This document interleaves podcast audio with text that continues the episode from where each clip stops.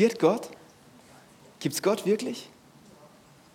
Diese Frage haben sich schon viele, viele Wissenschaftler, religiöse Philosophen gestellt. Und ich kann und ich werde euch diese Frage heute nicht beantworten. Ich bin nicht in der Lage dazu. Aber was wir heute vorhaben, wir wollen zusammen auf eine Reise gehen. Zusammen auf eine Reise durch Raum und Zeit. Und die Betonung liegt dabei auf zusammen. Wir wollen es zusammen machen. Und wir wollen mit einer neuen Perspektive auf vielleicht ganz altbekannte Dinge schauen. Und wenn du bereit bist für diese Reise, dann sag mal, ich bin bereit. Und sag's mal zu deinem Nachbar, sag's mal rechts, sag's mal links, ich bin bereit, ich bin bereit, ich bin bereit, ich bin bereit.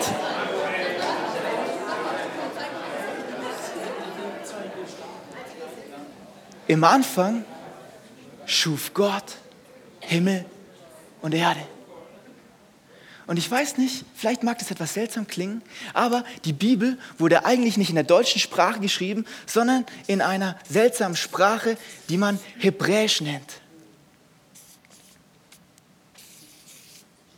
Und das Wort Gott im Hebräischen heißt Elohim. Lass uns das mal zusammen sagen. Elohim.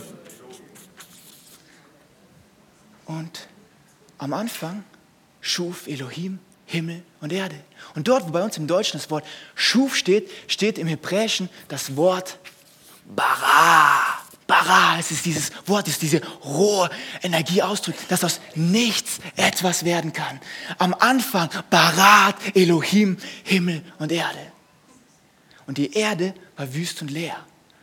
Und im Hebräischen heißt es, die Erde war Tohu Wabohu. Macht einfach schon Freude zu sagen, oder? Tohu Wabohu. Und der Geist Gottes schwebt über dem Wasser. Dieser Elohim ist auf irgendeine Art und Weise Geist. Und dann geht's los. Gott sprach, es werde Licht. Und er trennte das Licht von der Dunkelheit. Er nannte das Licht Tag und die Dunkelheit Nacht. Es wurde Abend, es wurde Morgen. Der erste Tag war vergangen. Wir haben Licht und wir haben Dunkelheit.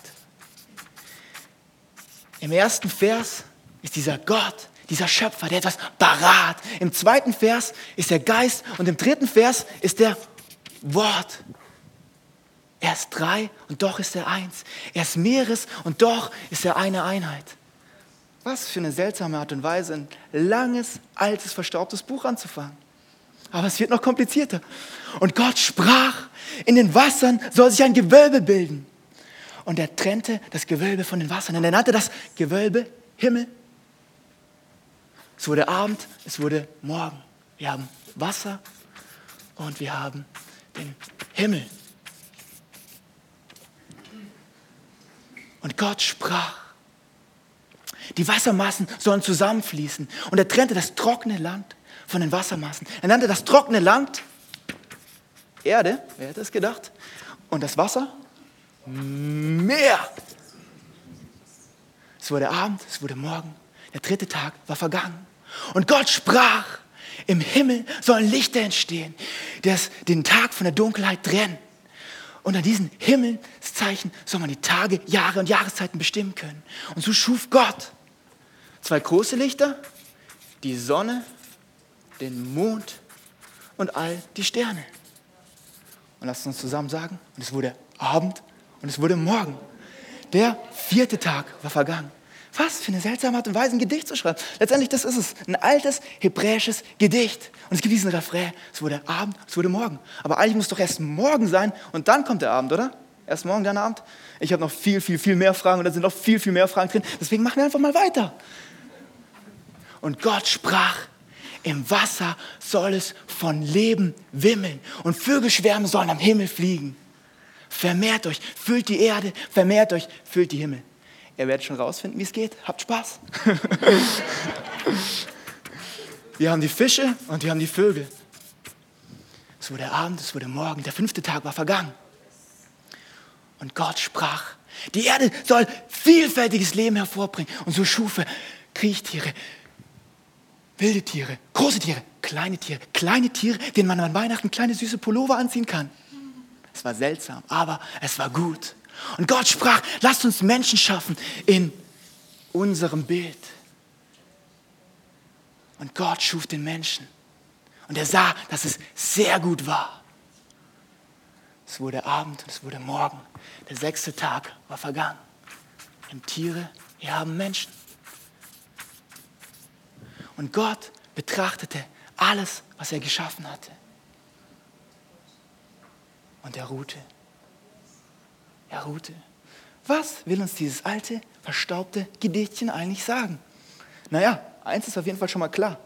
Fische gehören ins Wasser und Vögel in den Himmel. Sonne, Mond und Sterne, hm, Licht und Dunkelheit. Vier und eins passt zusammen. Und ihr seht schon, sechs und drei, Tiere, Erde, Meer, ja, passt. Die ersten drei Tage ist dieser Elohim damit beschäftigt, etwas zu schaffen und er trennt dabei die Dinge. Licht von der Dunkelheit, Wasser von der Erde. Und die nächsten drei Tage ist er damit beschäftigt, diese Dinge, die er voneinander getrennt hat, mit Leben zu füllen. Okay, aber ich habe immer noch keine Ahnung, um was es geht. Ich auch nicht.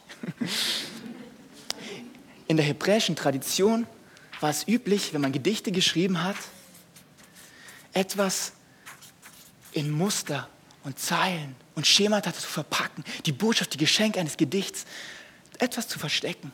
Und wir machen uns mal auf die Suche. Wenn man diesen Text sieht und liest, dann sehen wir dieses Wort bara, was insgesamt dreimal vorkommt. Und an der Stelle, wo es das dritte Mal erwähnt wird, kommt es dreimal hintereinander vor. Bara, bara, bara. Und dieser seltsame Elohim ist eins, eine Einheit und doch drei. Wir halten mal fest, wir haben eine drei. Es geht noch weiter. Wenn wir den ersten Satz im Hebräischen anschauen, dann hat er sieben Worte. Der zweite Satz hat 14 Worte. Zwei mal sieben. Und das Wort Erde kommt insgesamt 21 Mal vor. Drei mal sieben. Das Wort Gott kommt 35 Mal vor. Fünf mal sieben.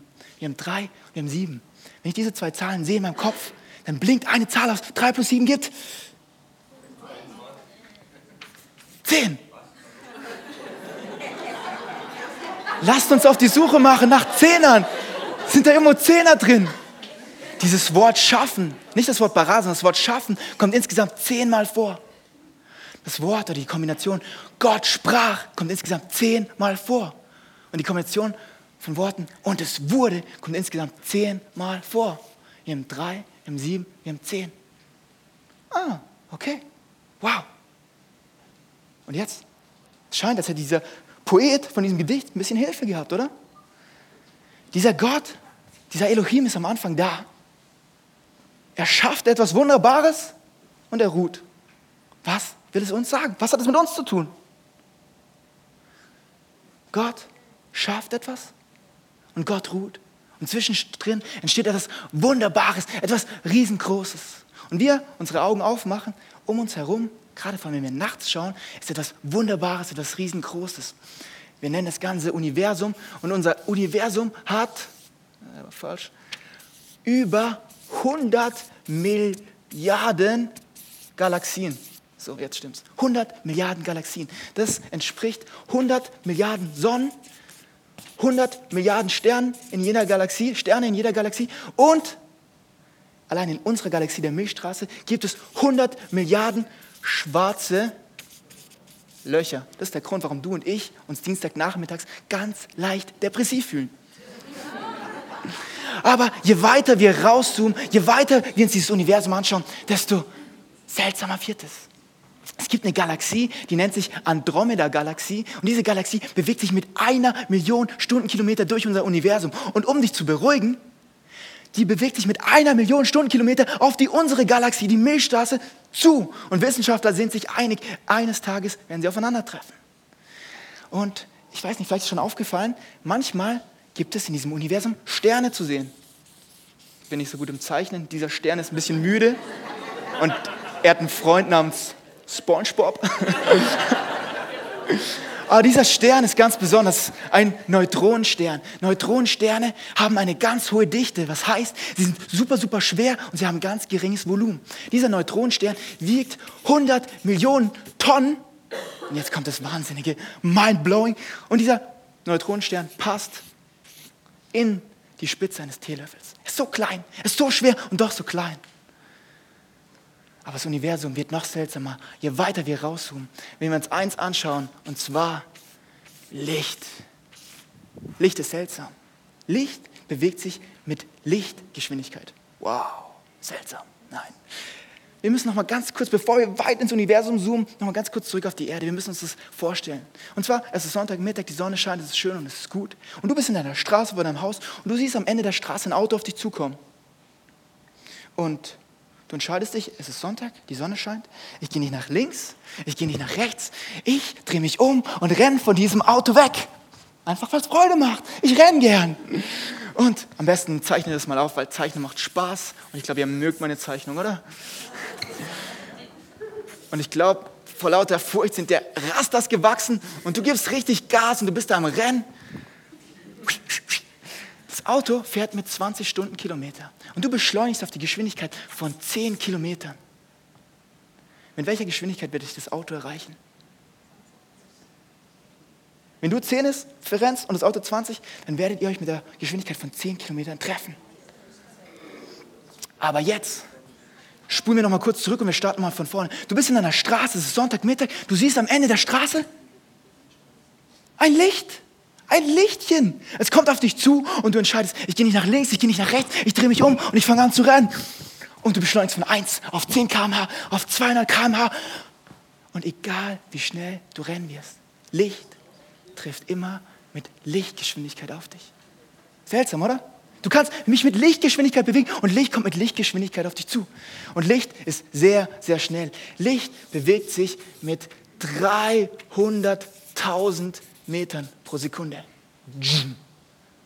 Durch unser Universum. Je weiter wir rauszoomen, je weiter wir uns diese Größe des Universums anschauen, desto seltsamer wird es. Unser Universum ist sehr, sehr seltsam. Und das hier, das ist eigentlich das, was wir erwarten. Das ist A plus B gleich C. Newton hat im Prinzip das hier postuliert. Er hat gesagt, unser Universum hat gewisse Gesetze und es gibt gewisse Konstanten. Und mit diesen Konstanten und Gesetzen können wir im Prinzip alles erklären und vorhersagen. Aber als man das hier gefunden hat, das Licht sich nach ganz anderen eigenen Regeln bewegt, war das hier plötzlich nicht mehr gültig, zumindest nicht für Licht. Und die Ursache-Wirkungsgeschichte hat nicht mehr funktioniert. Der Mann, der das herausgefunden hat, hieß Einstein. Und mit seiner Relativitätstheorie hat er eine Revolution in der Physik veranlasst.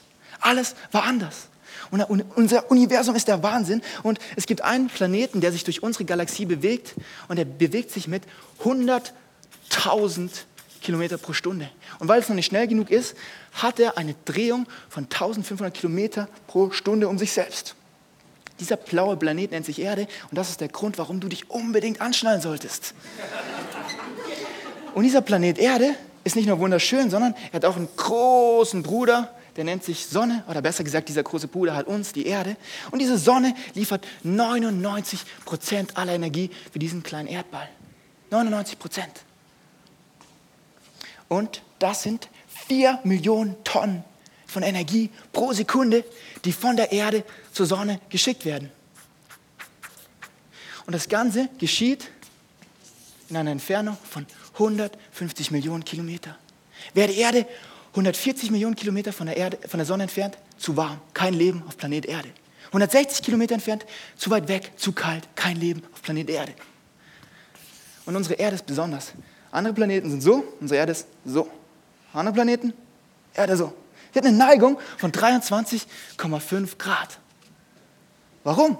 Keine Ahnung warum. Gute Frage. Aber diese 23,5 Grad helfen der Erde, dass sie nicht in eine gebundene Rotation kommt und dass nicht nur, wenn sie um die Sonne kreist, immer eine Seite zur Sonne zeigt und die andere weg und die eine Seite immer heißer wird und die andere immer kälter, sondern diese 23,5 Grad bescheren uns diesen wunderschönen Sommer, den Winter, den Frühling und sie verhindern diese gebundene Rotation. Keine 23,5 Grad, kein Leben auf Planet Erde.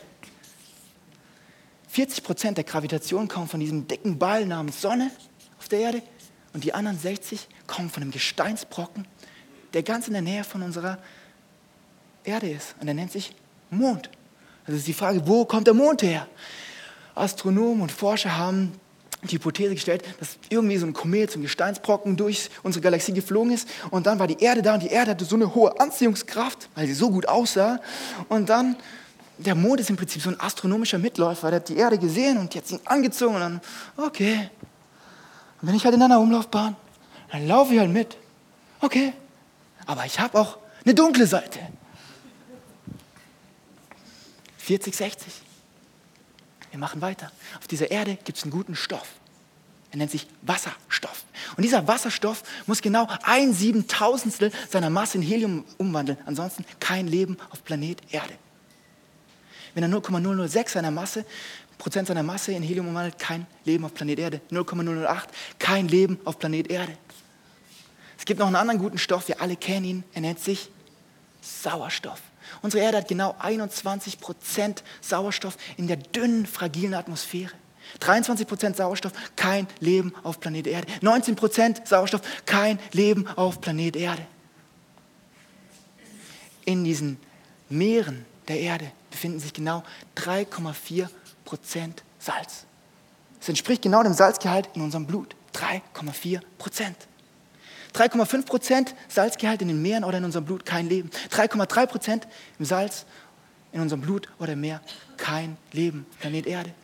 Und so gibt es ganz, ganz, ganz, ganz viele von diesen sogenannten Naturkonstanten, die scheinbar genau angepasst wurden, der noch ein bisschen nach links und der nach rechts, das Leben auf Planet Erde möglich ist. Und wenn nur eine Konstante, ein bisschen weiter hier, ein bisschen weiter hier, wäre die Genauigkeit von all den anderen Naturkonstanten vollkommen irrelevant. Kein Leben auf Planet Erde. Wahnsinn, oder? Wahnsinn.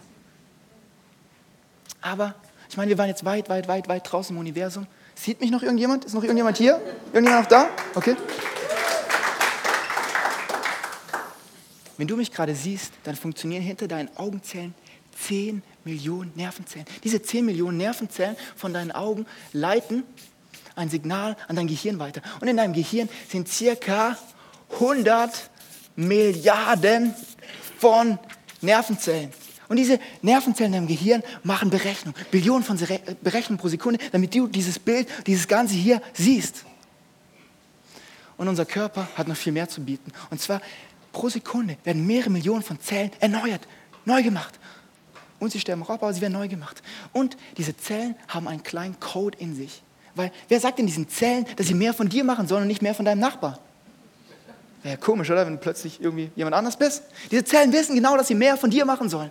Dazu gibt es die sogenannte DNA in deinen Zellen drin. Und diese DNA ist ein circa 15 cm langer Strich von Codeinformationen, die deinem Körper sagt, mach mehr von dir und nicht mehr von ihr oder ihm.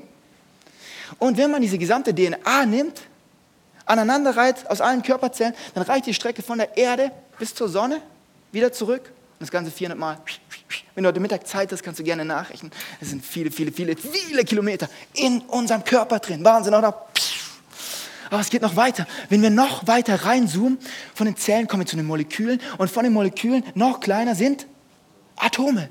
Und Atome sind klein. Um Atome zu betrachten, müssen wir uns ziemlich klein schrumpfen. Und zwar auf circa ein Milliardstel Zentimeter. Wenn wir so klein sind, sind wir ziemlich klein und wir haben eine super hohe Stimme. Und diese Atome sind faszinierend. Wenn man die Atome zählt in einem Wassertropfen, bräuchte es die gesamte lebende Menschheit, die jede Sekunde ein Atom zählt, für 20.000 Jahre, um die Atome in einem Wassertropfen zu zählen. Atome sind klein. Dankeschön. Aber es geht noch weiter. Die Menschen haben sich gefragt, okay, sind Atome wirklich die kleinsten Bausteine des Universums oder geht es noch kleiner? Und 1890 haben sie angefangen, diese Atome anzuschauen. Und man hat festgestellt, diese Atome haben einen Kern aus Protonen und Neutronen. Und um die Elektronen, um diesen Kern rum, befindet sich eine Hülle, wo Elektronen rumschwirren. Und diese Elektronen sind super duper beschäftigt. Mehrere Milliarden Male pro Sekunde gehen sie um diesen Kreis rum. Und wenn sich ein Molekül bildet, zwei oder mehrere Atome zusammen, dann gibt es ganz, ganz viele Kollisionen von diesen Elektronen, die aufeinandertreffen. Und man macht ein Foto von diesem Atom, man schaut sich an, macht eine Sekunde später ein Foto und es ist komplett was anderes. Unvorstellbar. Aber Forscher haben sich gefragt, was ist der Baustein des Universums? Was ist das Ding, was das Ding ausmacht, was das Ding ausmacht, was das Ding ausmacht? Und so haben sie angefangen, diese Atome zu untersuchen. Und sie haben festgestellt, es gibt noch kleinere Dinge als Atome. Und sich auf die Suche gemacht. Und heute hat man bis zu 100 subatomare Partikel gefunden, die kleiner sind als Atome. Und wenn wir jetzt in dieses Level kommen, dann wird es absolut mindblowing. Und zwar nennen die sich schon ganz seltsam, diese Teilchen, und zwar sie nennen sich Quarks. hat nicht so viel mit Quark zu tun, aber wenn wir uns diese Regeln und diese Quarksteilchen anschauen, wird es sehr, sehr, sehr seltsam. Und wenn du dich fragst, ob du in der Kirche bist und alles richtig ist, ja, Jesus kommt noch, keine Sorge. Diese Quarksteilchen hier sind der absolute Wahnsinn. Sie haben herausgefunden, dass ein Quarks an Punkt A sein kann, verschwindet, an Punkt B erscheint, ohne die Distanz zwischen A und B zurückgelegt zu haben. Und das wird noch besser. Es nennt sich simultane Dualität. Sie haben herausgefunden, dass ein Quarks, die Betonung liegt auf ein Quarks, an zwei verschiedenen Orten gleichzeitig sein kann. 1949 hat ein Forscher namens Bell eine Ungleichheit aufgestellt. Und er hat postuliert, dass wenn wir ein Quarksteilchen nehmen, in Segeten und die Drehung umkehren, was auch immer das bedeuten mag, und die andere Hälfte des Teilchens irgendwo ganz weit weg in Berlin ist, dann dreht sich genau in diesem Moment die Drehung um. Sie sind nicht miteinander verbunden, sie können nicht kommunizieren. Wahnsinn, oder? Und es gibt noch ganz, ganz, ganz viele andere Teilchen. Es gibt ein Teilchen, ein exotisches Messon. Ich meine, was ist nicht exotisch an einem Messon? Aber dieses exotische Messon ist für ein Trilliardstel einer Sekunde aufgetaucht. Es war da und es war weg. Die Forscher hatten keine Ahnung, wo es herkam oder wo es hinging. hinging. Es war einfach weg, da und weg. Oder wenn wir jetzt einen der kleinsten Bausteine anschauen, sogenannte Leptonen. Es sind einzelne Teilchen, aber sie kommen immer nur in Gruppen von zwei oder drei vor. Nur in Gruppen von zwei oder drei. Sind einzelne Teilchen, aber sind nur in Gruppen von einzelnen, von zwei oder drei zusammen.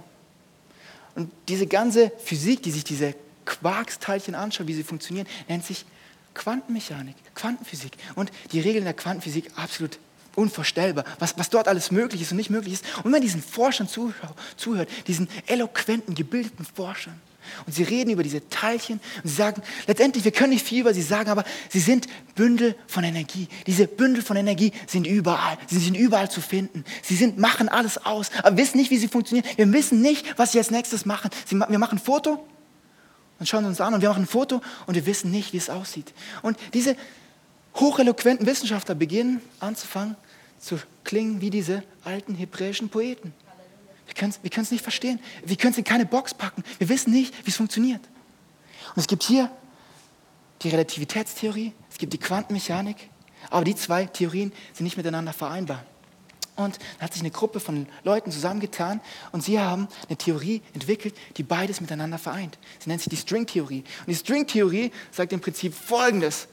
Es gibt ein Universum, was so viel größer ist als die Erde, im Verhältnis wie die Erde größer ist als ein Atom, wie ein Atom größer ist als ein String. Ah, klar, logisch. Ah.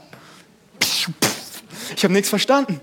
Aber letztendlich geht es hier nicht so sehr um die Größe bei der Stringtheorie, sondern es geht mehr um diese eindimensionalen Teilchen. Sie sind kleine Seiten von Energie und sie sind scheinbar der Grund von allem. Und wenn wir uns diese Stringtheorie anschauen, dann geht es eigentlich nicht um Größe, sondern vielmehr um Dimensionen. Und wenn wir von Dimensionen sprechen, das hier ist ein Rechteck. Und das hier ist ein Kreis. Ein Rechteck ist nie ein Kreis und ein Kreis ist nie ein Rechteck, oder? Niemals wird ein Kreis ein Rechteck sein und umgekehrt. In einer zweidimensionalen Welt. Aber wenn wir uns diesen Stift hier anschauen, haben wir hier einen Kreis, hier ein Rechteck. Wenn wir eine dritte Dimension hinzufügen, dann wird aus diesem Kreis ein Rechteck. Ja, ist es jetzt ein Kreis oder ist es jetzt ein Rechteck? Ja, ja, ja, Rechteck oder Kreis? Ja. Wie viel Blut wurde vergossen? Wie viel Luft wurde verschwendet, um zu argumentieren? Es ist ein Rechteck, es ist ein Kreis. Allein in der Religion. Zum Beispiel diese hier. Glaube oder Wissenschaft? Vielleicht sagt jemand, ja, ja, ja. Oder jetzt, jetzt kommt's. Vorher bestimmt oder freier Wille? Ja, ja, ja, ja.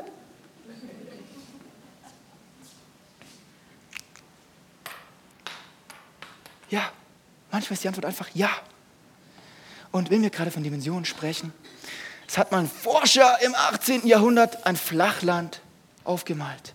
Und wir als Menschen, wir leben in einer dreidimensionalen Welt. Wir haben die Höhe, wir haben die Breite und wir haben die Tiefe. Aber die Tiefe haben die hier nicht. Die haben nur die Höhe und die Tiefe.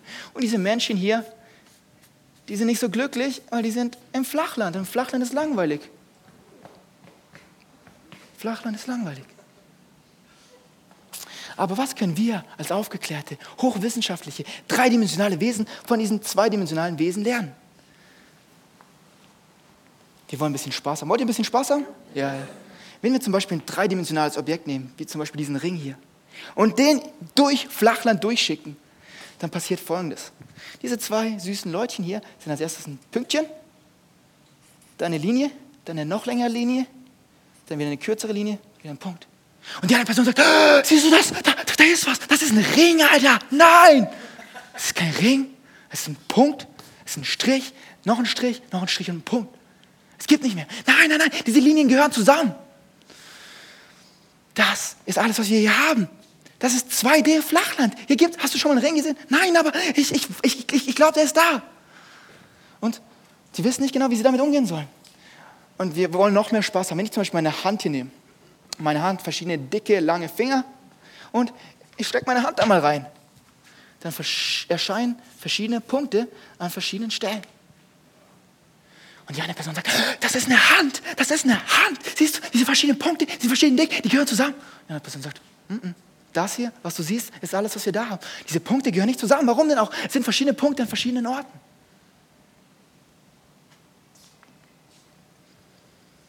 Wenn wir noch mehr Spaß haben wollen, nehme ich mal meine Hand und ich halte sie mal so hin. Und die eine Person sagt, ich glaube, ich spüre sie. Das ist die Gegenwart Benjamins. Und ich halte die Hand über die andere Person und sage, nein, da ist nichts. Da ist nichts. Da ist nichts. Das ist alles, was wir hier haben. Und die String-Theorie hat postuliert, dass es nicht nur drei Dimensionen bei uns gibt, sondern insgesamt elf Dimensionen mit Wahrscheinlichkeit auf mehr. Elf Dimensionen. Aber was will uns jetzt das alles hier sagen? Was will uns all das sagen? Das sagen? Ich glaube, wir müssen noch mal ganz, ganz, ganz zurück an den Anfang gehen. Und zwar, eins habe ich in meinem Leben gelernt. Was du und ich suchen, werden wir finden. Wenn du Zweifel suchst, wenn du Enttäuschung suchst, wenn du Skepsis suchst, wirst du sie finden. Wenn du alle diese, diese Sachen hier anschaust und sagst, klar, da ist gar kein Platz für Gott. Die Wissenschaftler brauchen nur noch genug Zeit, dann können sie alles erklären. Du wirst es finden. Und du hast recht, ja. Im Psalm 141 steht, der Tor spricht in seinem Herzen. Es ist kein Gott. Es ist kein Gott. Aber schau mal hier, er spricht in seinem Herzen. Es gibt keine intellektuellen Argumente, die dir einen Gott beweisen können oder nicht.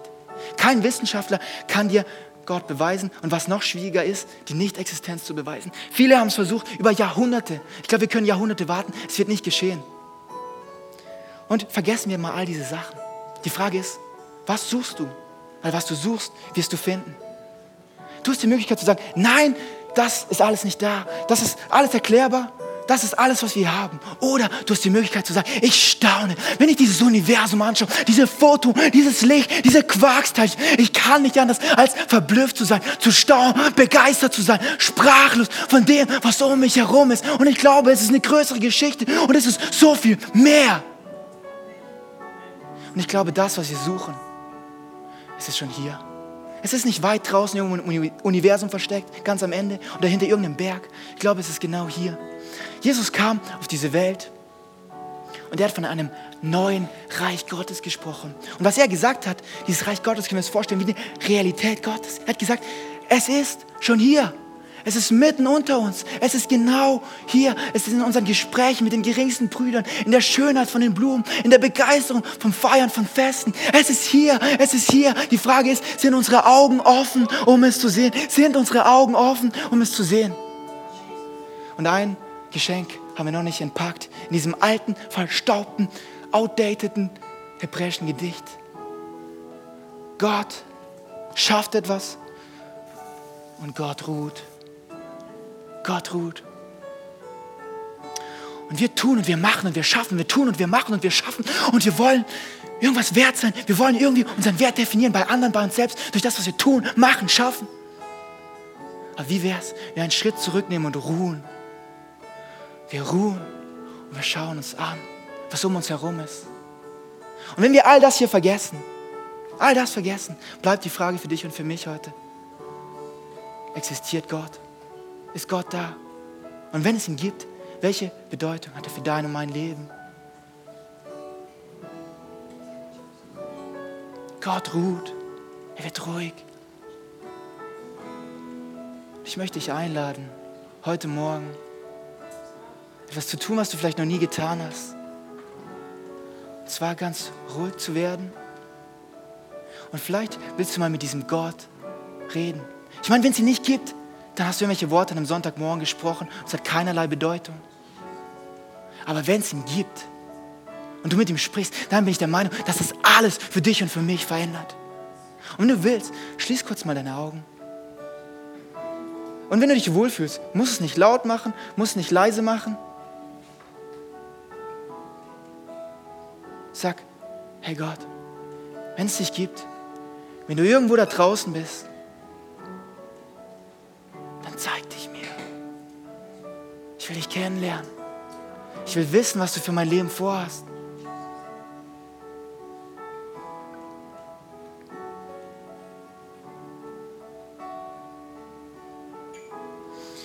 Vielleicht hast du diese Worte zum ersten Mal in deinem Herzen geflüstert. Oder du speicherst sie dir in deinem Kopf. Und das nächste Mal, wenn du ruhig wirst und staunst und mit deinen Liebsten zusammen bist und das Universum anschaust, ruhe einen Moment und frag Gott, wo bist du? Stell ihm all deine Zweifel, all deine Fragen. Und wenn du willst, vielleicht hast du das Gebet heute zum ersten Mal gesprochen und du bist dir nicht sicher, ob es einen Gott gibt oder nicht, ob er existiert oder nicht. Aber wenn du willst, dann steh doch mit mir zusammen auf. Lass uns zusammen staunen. Lass uns zusammen staunen. Lass uns alles anschauen und staunen. Und ich bete und ich wünsche uns, dass wir langsam machen können, damit wir es erkennen können. Dass unsere Augen offen sind, dass wir es sehen können. Dass wir hier sind, im Moment vollkommen hier und es nicht verpassen. Denn ich glaube, das, was wir suchen, ist genau hier. Die Realität Gottes ist genau hier. Sie ist hier mitten unter uns. Und wenn ich dieses Universum anschaue, wenn ich diese Quarksteilchen anschaue, dann kann ich nicht anders als meine Hände ausstrecken und sagen, Gott, ich bin begeistert, ich staune, ich kann nicht anders als zu singen. Ich kann nichts anderes Ausdruck verleihen als zu staunen. Und du willst, vielleicht ist was total Ungewöhnliches.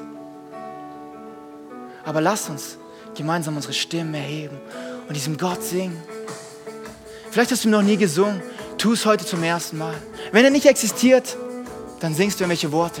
Und wenn er wirklich existiert, dann verändert es alles. Deswegen lass unsere Stimmen erheben, unserem Gott singen, der hier ist, um uns herum, neben uns, unter uns, über uns, in uns, mitten unter uns. Er ist hier. Lass uns gemeinsam singen. Ich stehe mit erhobenen Händen.